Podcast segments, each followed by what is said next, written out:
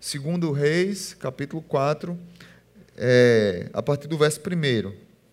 Algumas versões têm assim na, é, no título Milagre do Azeite.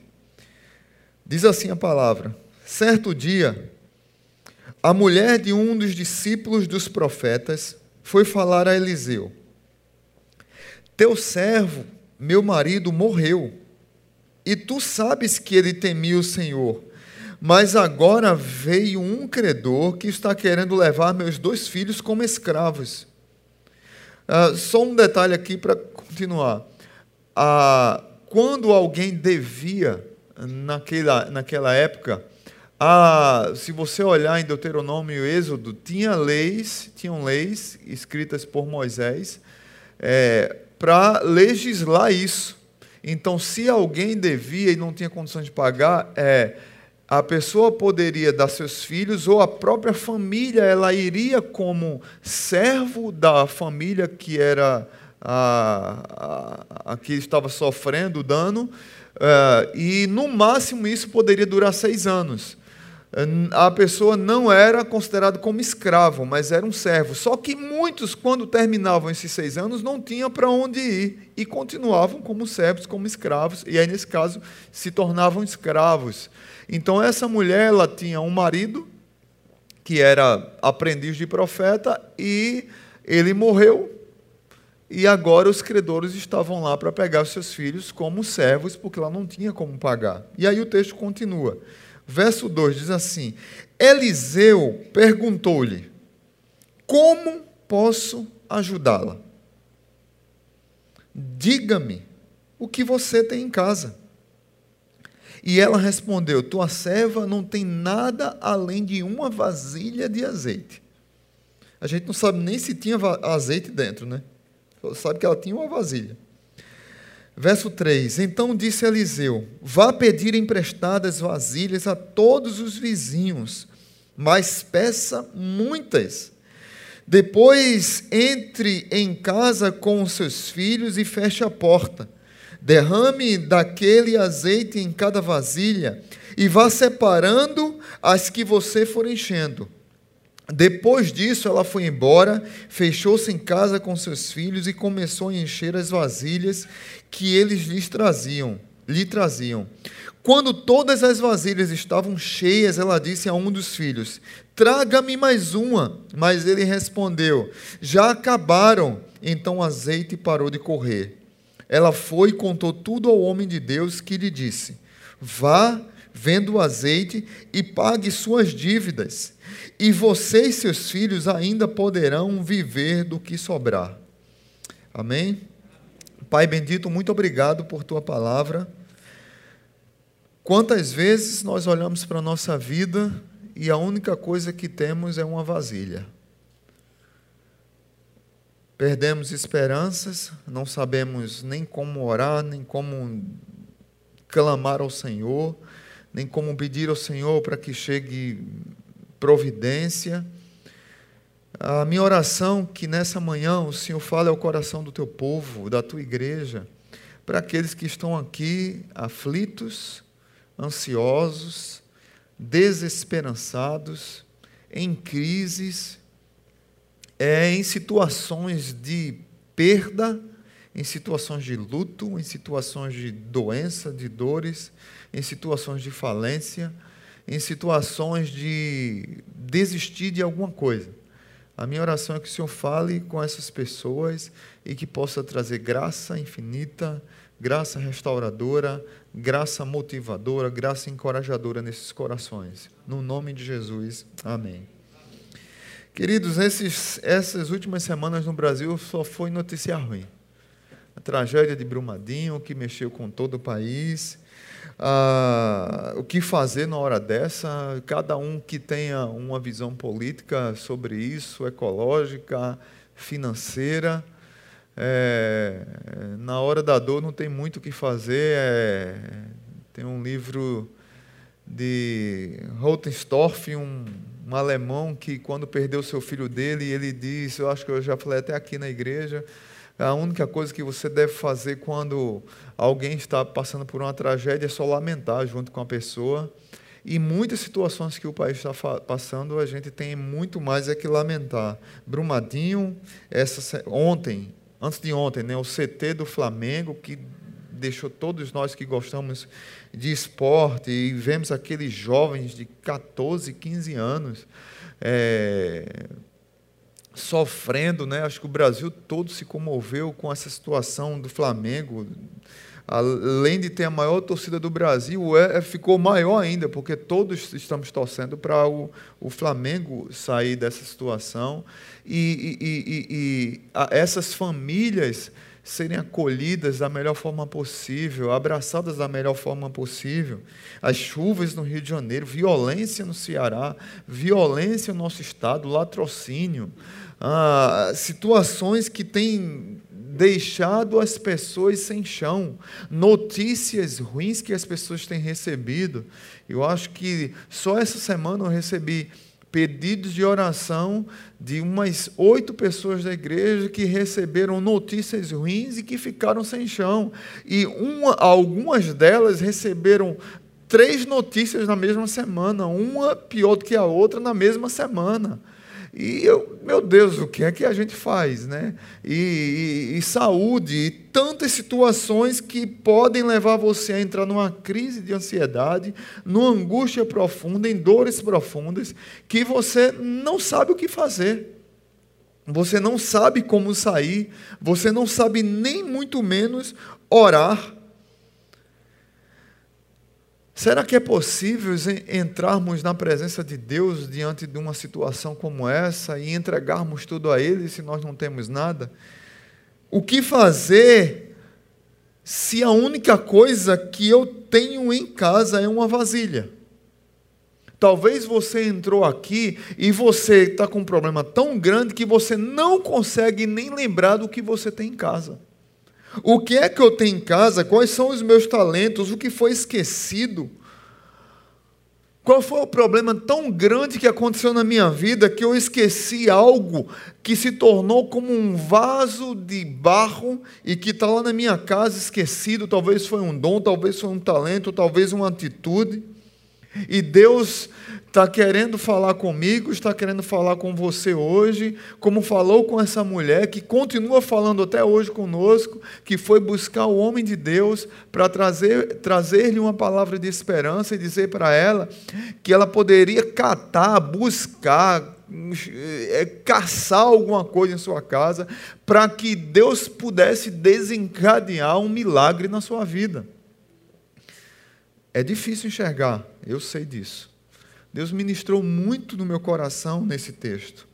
E eu fiquei com as perguntas: o que é que você tem em casa? O que sobrou em meus escrombos das tragédias que aconteceram na sua vida? O que foi que sobrou? O que foi que sobrou depois de uma crise existencial? O que foi que sobrou depois de um divórcio? O que foi que sobrou depois de um luto? De alguém que você não queria de forma alguma que falecesse, que era muito importante na sua vida? O que foi que sobrou depois de uma notícia ruim, de uma enfermidade? Quando não há o que fazer, o que fazer? Como? Como perguntas impossíveis podem ter respostas? E parece que o profeta é irônico. Porque, sinceramente, você lendo o texto, eu peço que você fique com a sua Bíblia aberta, eh, parece que o profeta é irônico. A mulher perdeu o marido, está prestes a perder os filhos, e o profeta diz assim para ela: Como posso ajudá-la? E aí, diante dessa pergunta, quando as perguntas são impossíveis de responder, eu queria dar algumas lições. Você pode tirar milhares de lições desse texto. Eu queria tirar apenas quatro. Você pode tirar várias. Talvez uma grande lição aqui é de quem é empreendedor aqui. Eu não vou falar, já falei desse texto sobre empreendedorismo, mas não vou falar hoje sobre isso. Mas quem é empreendedor, esse aqui é um grande texto para quem é empreendedor. Quem tem essa visão, essa pegada empresarial de investir, de fazer as coisas crescer. Mas hoje eu queria trazer uma lição mais para o seu coração, para a sua alma, para tentar lhe encorajar diante da situação talvez que você passa. O que fazer quando as perguntas são impossíveis de responder? E aí você fica com isso na sua mente. Primeira lição: na hora da tragédia, a melhor coisa é que você separe um tempo de reflexão em silêncio. Se você olhar no verso 2, veja comigo o verso 2. Eliseu lhe perguntou: Como posso ajudá-la? Ela não respondeu nada. O texto não diz que ela respondeu. A ideia que parece para nós é que ele fez uma pergunta atrás da outra. Mas alguns estudiosos dizem que não, que ele fez uma pergunta e ele teve silêncio e depois veio a outra pergunta. E esse vácuo do silêncio dela me chamou a atenção. Porque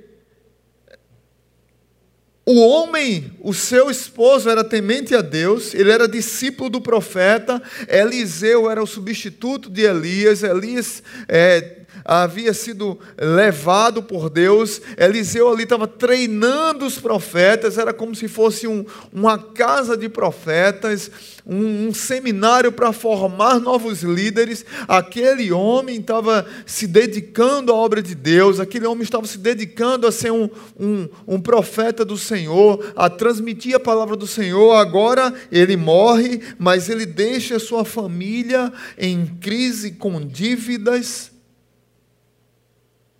ele deixa a sua família mal financeiramente, e se não bastasse a dor da perda do seu marido, ela agora está prestes legalmente a perder os filhos.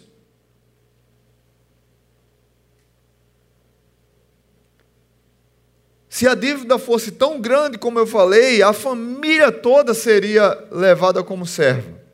Mas ela estava prestes a perder os filhos. O que fazer nessa hora? O que fazer nessa hora e com uma pergunta desconcertante como essa? Essa mulher ficou em silêncio. Eu fico tentando imaginar a cena e fico tentando imaginar também uma, um certo ar, talvez, de indignação. Muitas vezes nós ficamos em crise com perguntas. Tinha até um, um uma eu acho que era na escolinha do professor Raimundo, que ele fazia pergunta e tinha um, um aluno lá que dizia assim: perguntas idiota, como é? Pergunta idiota, tolerância zero, né? Parece que o profeta está fazendo uma pergunta idiota. Não é. Parece que na hora da dor, Deus faz perguntas para que se rompa o último choro após o silêncio. Eu lembro sempre de Agar no deserto, quando ela sai de casa expulsa por Abraão e Sara, com seu filho Ismael, acabou, ela saiu com um pedaço de pão e com um litro d'água, com um cantil de água. E acabou a água, acabou o pão, e Deus ainda, ela senta num canto para chorar, e o anjo do Senhor pergunta para ela: O que tens, Agar? O que é que eu tenho? O que é que eu tenho? Eu tinha um pão e um litro d'água. Eu tenho um menino de 14 anos de idade e eu estou no deserto. O que é que eu tenho? Eu tinha um marido, ele morreu, agora eu estou endividada e estou prestes a perder os filhos. O que é que eu tenho? O que é que eu tenho se eu tinha um filho que o sonho dele era ser jogador e foi para um time, aconteceu uma tragédia e eu perdi o, o, o, meu filho, muito mais do que o sonho do meu filho, eu perdi o meu filho. O que é que eu tenho se eu trabalhava numa empresa, me dedicava e, e era um, um, um, servo fiel e daqui a pouco vem uma avalanche de água, de lama sobre a, a, a, aquela pessoa e destrói o sonho daquela pessoa e da, de várias famílias ali, de várias casas? O que é que eu tenho, profeta? Que pergunta! O que é que eu tenho se eu recebo uma notícia ruim e eu não sei lidar com ela? O que é que eu tenho se eu estava lutando para segurar o meu casamento, para restaurar a minha vida e chegou o divórcio? O que é que eu tenho se o meu filho está se saindo pelas minhas mãos, saindo pelas as mãos de Deus, sendo tragado pelo mundo, pelas drogas, pela bebida, pelo vício? O que é que eu tenho, Deus? Muitas vezes nós ficamos assim.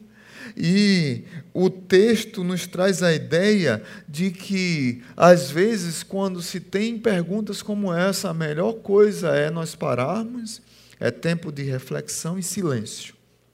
É entrar no nosso quarto, é colocar tudo diante de Deus e no silêncio haverá o barulho ensurdecedor da dor do seu coração, e eu não tenho dúvida nenhuma de que Deus estará ouvindo o silêncio barulhento do seu coração. Porque muitas vezes nós falamos muito e nós não expressamos o que nós queríamos. Porque o barulho da nossa voz cala o que o nosso coração queria falar de fato. Por isso que eu gosto sempre de citar Madre Teresa de Calcutá quando perguntaram para ela: "Quando você ora, que você fala com Deus, o que é que você disse para ele?" Ela disse: "Nada, eu só escuto." E o que é que Deus disse para a senhora? Nada, ele só me escuta.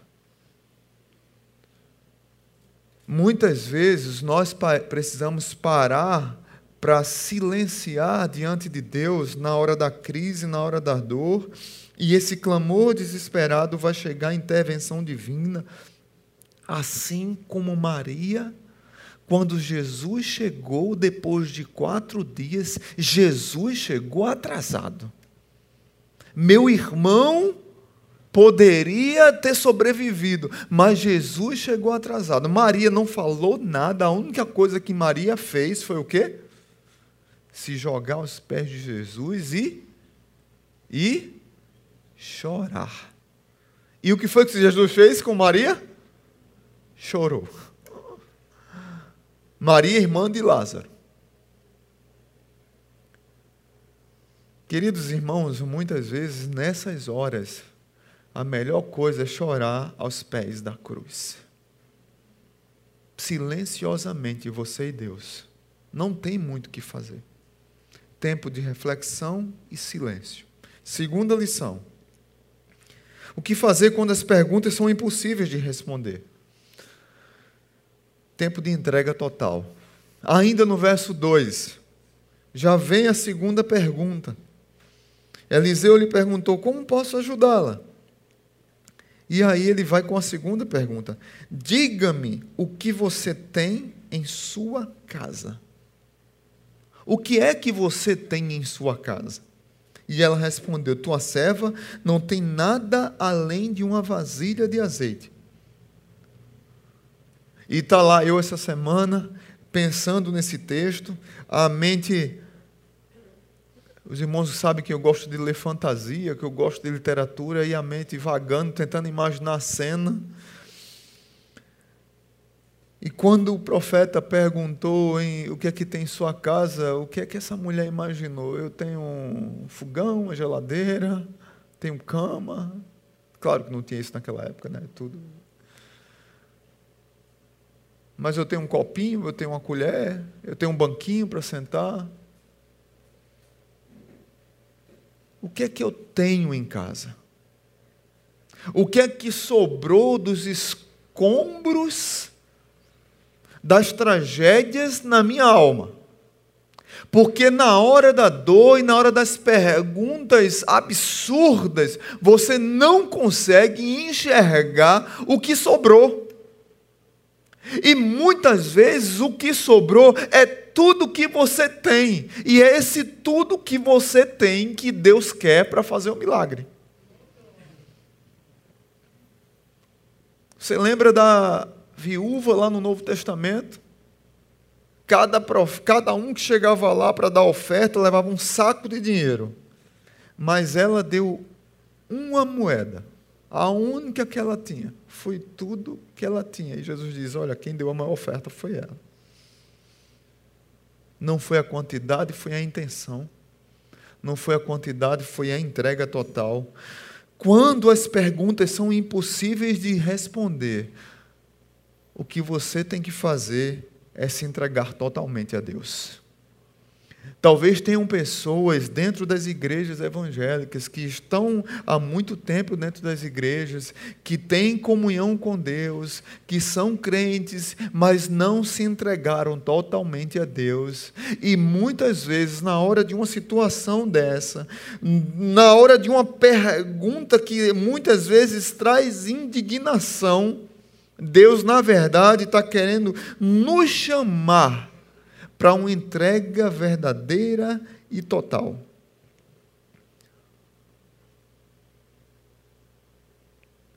Será que hum, uma vasilha de barro é algo de valor? Será que uma vasilha de barro vai sustentar meus filhos? Que pergunta, que outra pergunta? Eu não tenho nada, profeta. Eu perdi meu marido, estou prestes a perder a minha dignidade por conta de dívidas. E o senhor pergunta o que é que eu tenho em casa? A única coisa que eu tenho em casa é uma vasilha. E aí está o, o fio da meada para depois, se você quiser estudar, sobre empreendedorismo. Tem pessoas que têm uma habilidade, um tino que sabe fazer o negócio rodar e, e avançar. Se tem, aqui está uma grande lição.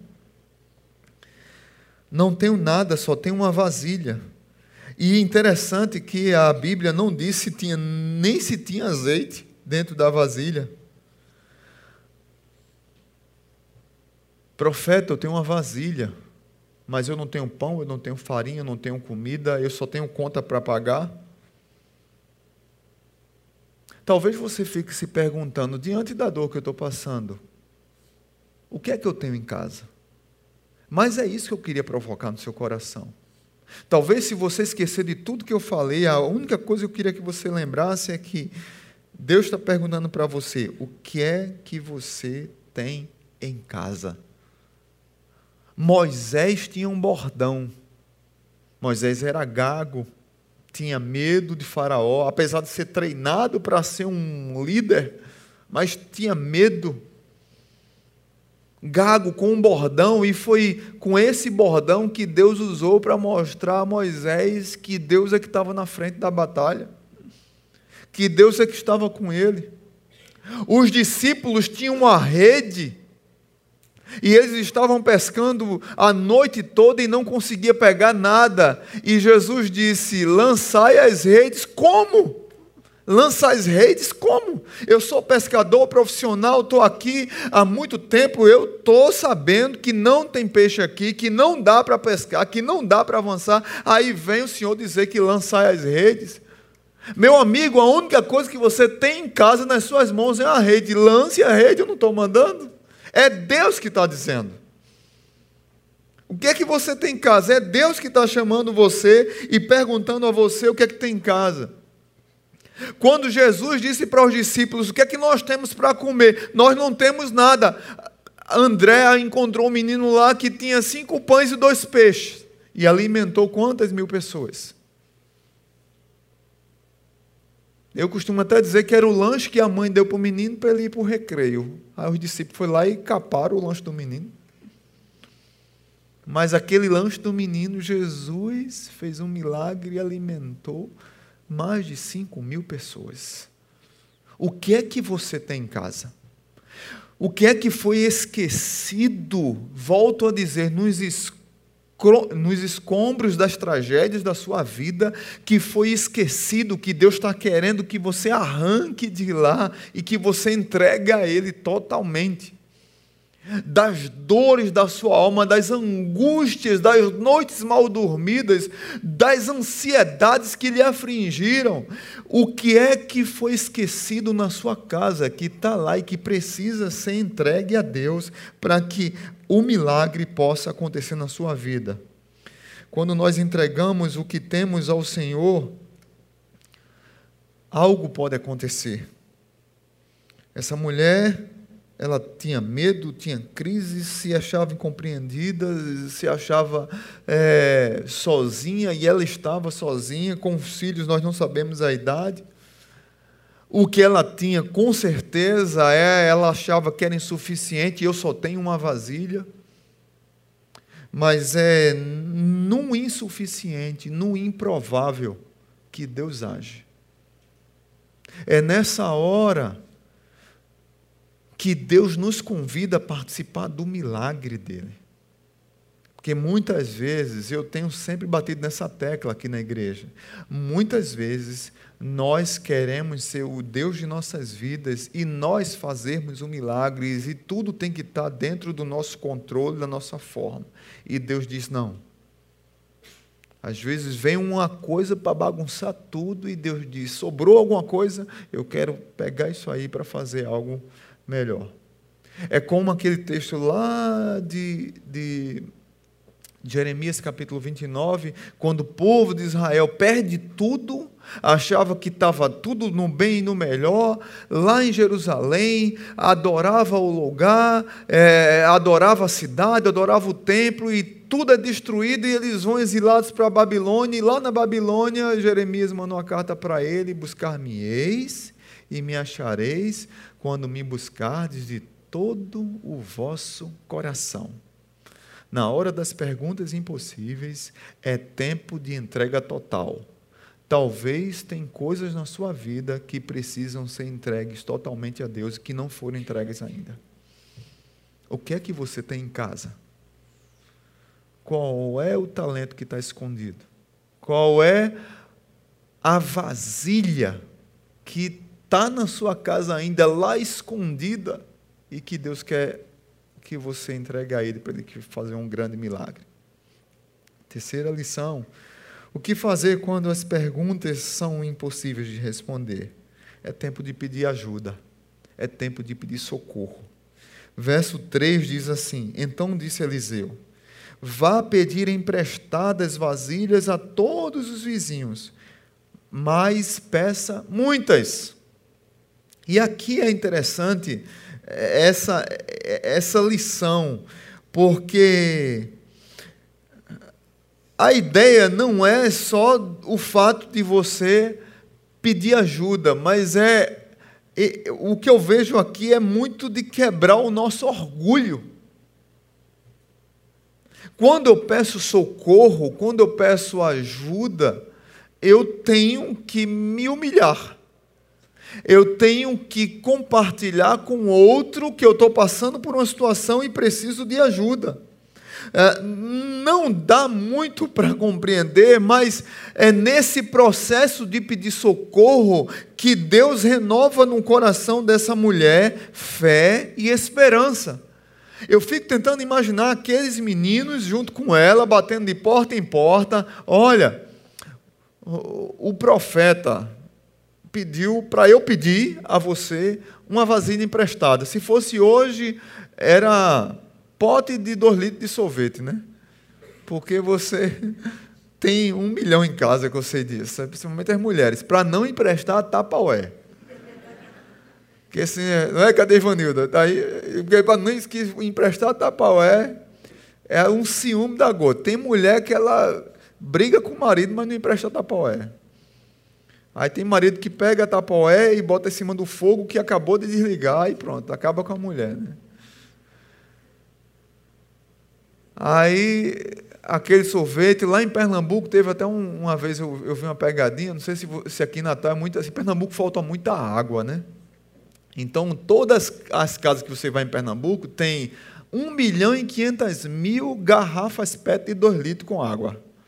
E você anda assim, espalhando nas casas assim, porque tem que ter água para tomar banho, porque falta água em todo canto lá o tempo todo, eu não sei porquê mas tem lá para reservar e guardar alguma coisa. Se a gente fosse pedir hoje, o que é que a gente pediria? Aí eu quero trazer aqui para pedir ajuda até de oração mesmo. Não a comunidade inteira, não a todas as pessoas, mas para o máximo de pessoas que você confia, que estão próximas de você e que sabem da sua dor. Claro que aqui as pessoas viviam em comunidade, provavelmente muitos eram da mesma família, e provavelmente o profeta estava falando para, para ela pedir a sua comunidade, para aquela, para aquela geração de pessoas. Talvez Deus está querendo quebrar no meu e no seu coração o orgulho de pedir oração por situações da nossa vida que nós não estamos sabendo resolver. E pedir ajuda é pedir vasilha emprestada. Pedir socorro é pedir vasilha emprestada. Cara, me ajuda nesse processo aqui, me ajuda com um conselho, me ajuda a tratar com meu filho que eu não sei.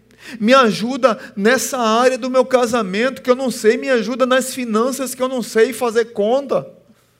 Me ajuda a lidar com essa característica da minha esposa, do meu esposo. Me ajuda a me dar com essa característica do meu filho. Me ajuda a lidar com essa crise profissional de vocação que eu estou passando. Ora por minha saúde, ora por minha vida. Eu não sei o que fazer. Eu parou. Eu fiquei em silêncio.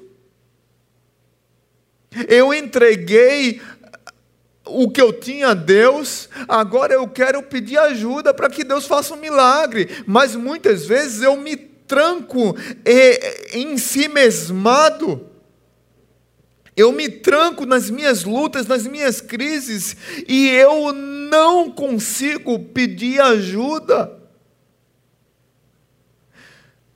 E eu gosto desse texto porque aqui traz a ideia de comunidade. Nós fomos chamados para viver em comunidade.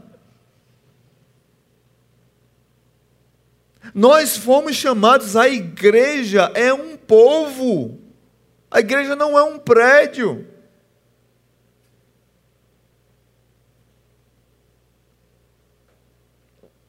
No filme, no, eu vou falar desse filme porque me marcou muito.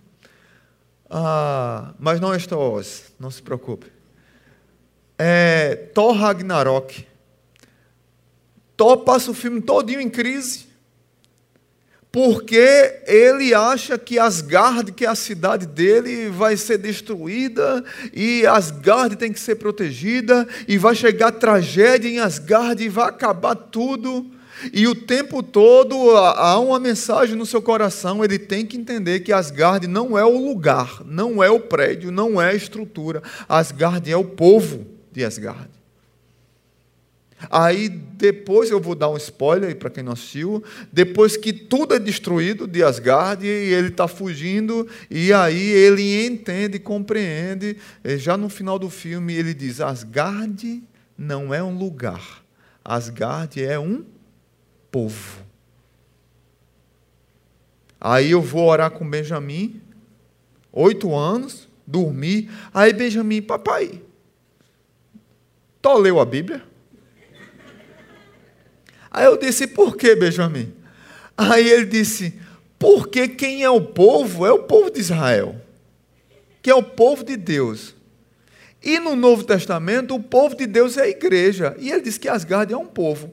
Ele tirou isso da Bíblia? Eu disse, está aí. Evangelista Benjamin.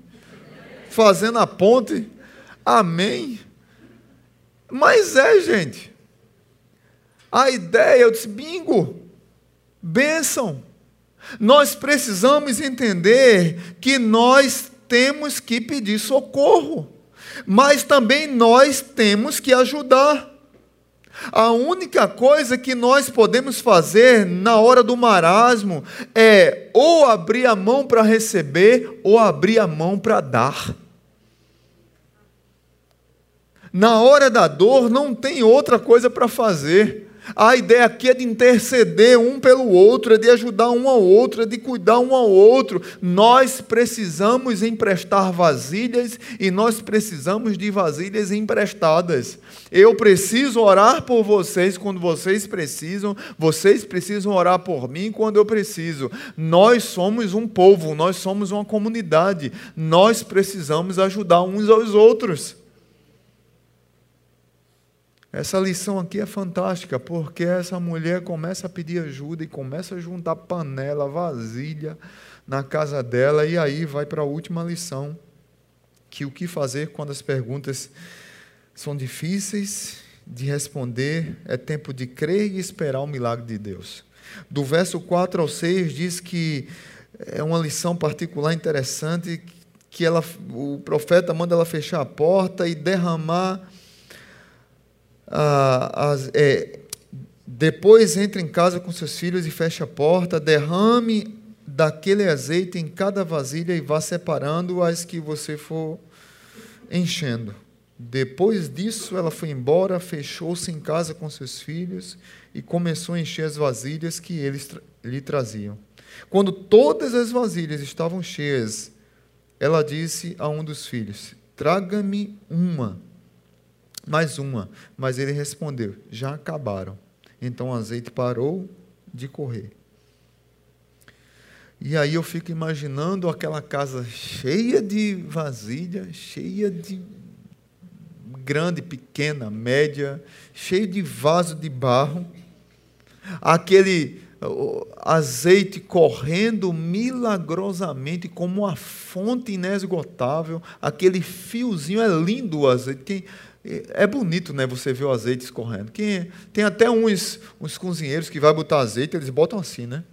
Pega assim, na salada assim, porque é bonito o bicho escorrendo, né? É bonito mesmo. Então, já pensou aquele azeite escorrendo aí a mamãe? E o que eu acho fantástico é a espera, o processo. Ela ficou em silêncio, ela encontrou algo em sua casa que estava guardado e que ela achava que não servia de nada mas era esse algo que estava guardado e que Deus queria usar para fazer um milagre. Ela pediu mais ajuda e ela agora está vendo um milagre sendo jorrado na sua vida, na sua frente, na sua frente, e ela participou do processo do milagre. Ela não fez sozinha, que ela não tem poder para fazer isso, mas Deus fez o milagre e Deus usou o profeta para convidá-la a participar do processo do milagre. Deus muitas vezes está querendo nos convidar para participar de processos milagrosos, de processos poderosíssimos de vitória, de superação para ajudar tanto a nossa vida quanto ajudar outros, e muitas vezes nós ficamos presos a nós mesmos e não conseguimos nos liberar para que Deus possa usar a nossa vida para ser canal de bênção e derramar azeite na vida do outro.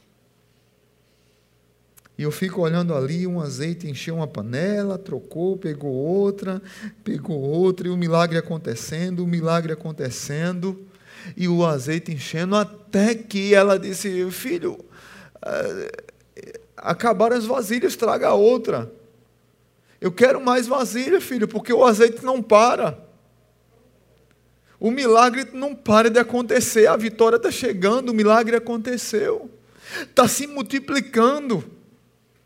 Deus quer nos usar para multiplicar bênção, para multiplicar vitória na vida, para multiplicar encorajamento na vida do outro, para multiplicar superação na vida do outro, para multiplicar conforto e Deus quer usar outros para multiplicar na nossa vida isso. O problema é que muitas vezes nós nem deixamos o outro fazer na nossa vida e nem, nem nós queremos fazer na vida do outro, nesse mundo tão individualista, egoísta, preso em si mesmo. O que é que você tem em casa para que Deus possa banhar do azeite da graça? Para que Deus possa banhar do azeite que muda a história e muda o nosso quadro. Para que Deus possa trazer vida na sua vida que está esmorecendo aos poucos. O que é que tem em sua casa? O que é que você tem em casa? Aquele fiozinho de azeite caindo, ele ele traz para nós uma alegria fora do normal, porque ele traz para nós o que muitas vezes nós não temos diante da dor: esperança. O fiozinho de azeite da graça de Deus traz para nós esperança. Eu vou erguer a cabeça e vou me refazer, me recriar.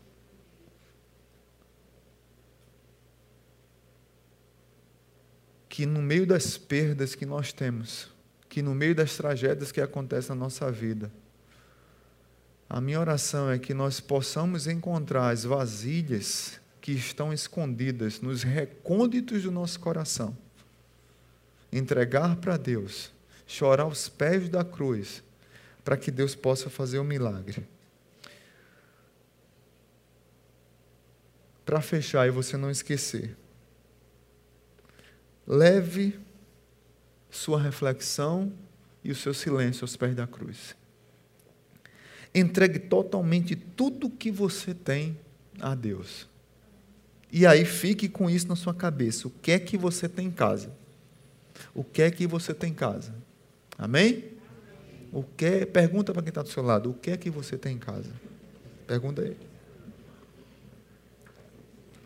Peça ajuda e ajude a outros. Ou seja, viva em comunidade. Creia num tempo de milagres. O fio de azeite vai jorrar na sua vida. E aí essa mulher recebe o conselho do profeta: vá, não é isso? Ela contou o profeta e o profeta disse: vá, venda o azeite e pague suas dívidas. E você o seu filho ainda poderão viver do que sobrar. O profeta não foi negligente. Ele disse: vá com que você lucrou, né? Venda, né? Aí com que você lucrou, vá para o shopping gastar. Foi isso que ele disse? Não, agora eu estou rico, lucrei. Não. Vá, venda, pague as dívidas e viva com o que sobrar. Deus quer fazer milagres em nossas vidas. E aqui reporta o que Jesus fez. O, tudo, essa mulher participou do processo do milagre, mas o milagre quem fez foi Deus. Jesus Cristo, na cruz do Calvário, deu a vida por mim e por você, de uma conta que nós nunca poderíamos pagar. Coloque sua vida diante dele, entregue-se totalmente a ele. Amém? Vamos agradecê-lo. Pai bendito, muito obrigado por tua graça infinita. Muito obrigado, porque ainda tem algo dentro da nossa casa. E é esse algo que está dentro da nossa casa, dentro da nossa alma, dentro das nossas dores. É isso que o Senhor quer arrancar lá de dentro para fazer um milagre. Mas muitas vezes, Pai, nós queremos nos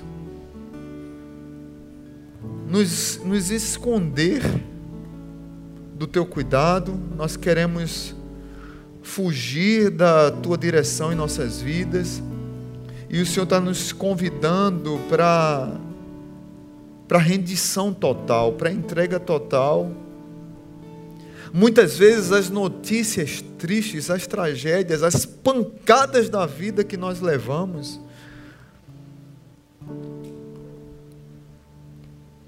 não foi por negligência nossa, foi circunstância. As circunstâncias, todos nós estamos passivos de passar por qualquer tragédia dessas que a gente viu nas últimas semanas. Mas a maneira como nos reagimos, a maneira como nós, diante das crises, das lutas que chegam na nossa vida, na nossa casa, sem pedir licença, são mal educadas. As tragédias são inconvenientes e mal educadas. As dores das nossas almas são inconvenientes e mal educadas. Mas Deus pede de nós o que sobrou diante dessa avalanche que passou por cima de você. E aí eu olho para dentro de casa e digo: não tem nada. Só tem aqui uma pessoa chorando, lamentando, sofrendo. Mas quando você cava mais um pouquinho, chora mais um pouco, silenciosamente, na presença do Senhor, o nosso coração vai amolecendo e aquele silêncio se torna num clamor, se torna numa oração. E eu encontro algo lá dentro de casa, lá dentro do mais profundo do meu coração, ainda tem algo lá que eu preciso tirar e colocar diante do Senhor. Tem uma vasilha lá de barro, tá sujinha, tá bagunçada, não serve para nada. Mas é isso que Deus quer pegar para restaurar, para fazer um milagre, para mudar a história e para trazer de novo esperança para a minha vida e para a vida de tantos outros. Que assim seja na vida dos meus irmãos. Que a tua palavra possa ter encontrado abrigo nessas vidas. E que o teu poder e a tua graça esteja sobre esses amados. No nome de Jesus. Amém.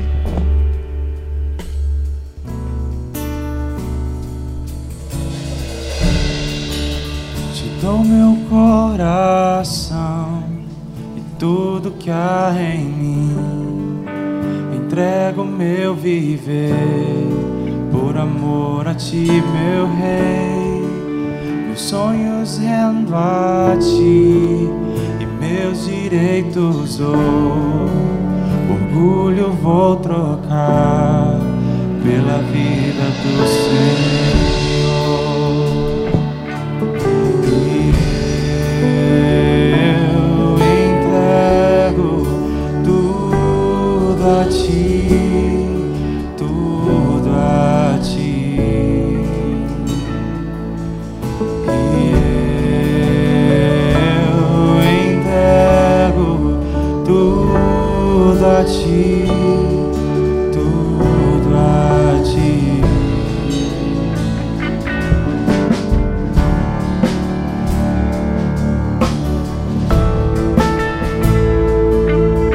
Falou com você nessa manhã. Eu queria contar para você vir aqui à frente. Eu quero orar por você.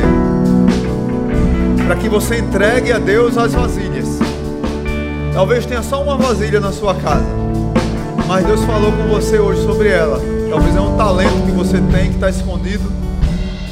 Talvez é uma situação constrangedora que você está passando. Talvez é uma crise financeira. Talvez é uma crise existencial, conjugal. Pode vir aqui. Deixa aberto para as pessoas virem aqui à frente. Talvez é uma luta emocional. Talvez é uma. Pode vir, gente. Pode abrir aqui, viu? Deixa aberto aqui. Talvez é algo que você precisa. Deus quer trazer esperança. O milagre ele vai fazer. Você precisa só se colocar, trazer a vasilha. Deixa o milagre com ele. Assim como o milagre da multiplicação. Não sei quem lembra. Da multiplicação, da multiplicação não, do, da transformação da água em vinho. Jesus disse: traga as talhas, traga as talhas, encha de água e o milagre foi feito. Então tem vasilhas escondidas que você precisa trazer. Vou pedir para que, se você não se constrange, a hora é nossa. Vai como está cantando essa música. E você já fica em atitude de oração por esses amados aqui. E se quiser vir aqui à frente, pode vir.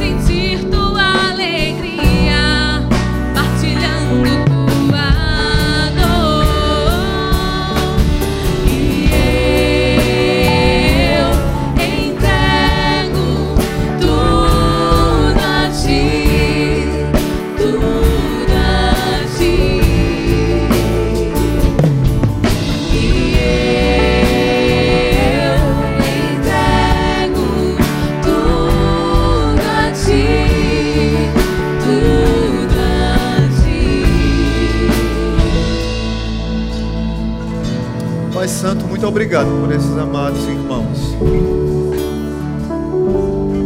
Por toda a igreja, ó Pai, mas especialmente por esses amados aqui. Talvez o Senhor falou nos seus corações, cada um sabe qual a vasilha que tem em casa. Cada um sabe qual é o vaso de barro que tem em casa, por mais quebradinho, mal feito que esteja. O Senhor está pedindo para trazer para Ele. Senhor está pedindo para que traga para que haja o milagre, para que haja multiplicação, para que haja coragem de expor, para que haja a necessidade de pedir ajuda, para que haja o quebrantamento na presença dEle. Mas eu não tenho dúvida nenhuma dos teus milagres na vida dos teus filhos, Pai. O Senhor sabe da, do que cada um passa, das lutas, sofrimento. O Senhor sabe das notícias duras que cada um talvez tenha recebido, das crises, dos rompimentos que cada um passou. Mas nessa manhã o Senhor está falando, como o Senhor mexeu com o meu coração essa semana tanto, com tanta notícia. Vai lá pegar, tem algo lá em casa. Porque tem hora que a gente acha que não tem mais nada, e tem. E Deus quer multiplicar. Deus quer derramar azeite. Deus quer derramar unção, Deus quer derramar o Espírito, Deus quer derramar milagre, Deus quer mudar a história. A minha oração é que o Senhor traga conforto, encorajamento, desejo de participar dos processos milagrosos de Deus na vida desses amados. E que Ele continuará fazendo para honra e glória dEle e para nossa edificação. Que o amor de Deus o Pai, que a graça maravilhosa de Jesus e que o azeite do Espírito banhe cada um nessa semana. E que nós possamos catar, buscar lá no recôndito da nossa casa, escondido, aquela vasilha que está escondida, e trazer ao Senhor entregar totalmente ao Senhor, no nome de Jesus, para a glória de Jesus, para o poder de Jesus. Amém. Dê um abraço bem forte no seu irmão e abençoe a vida dele.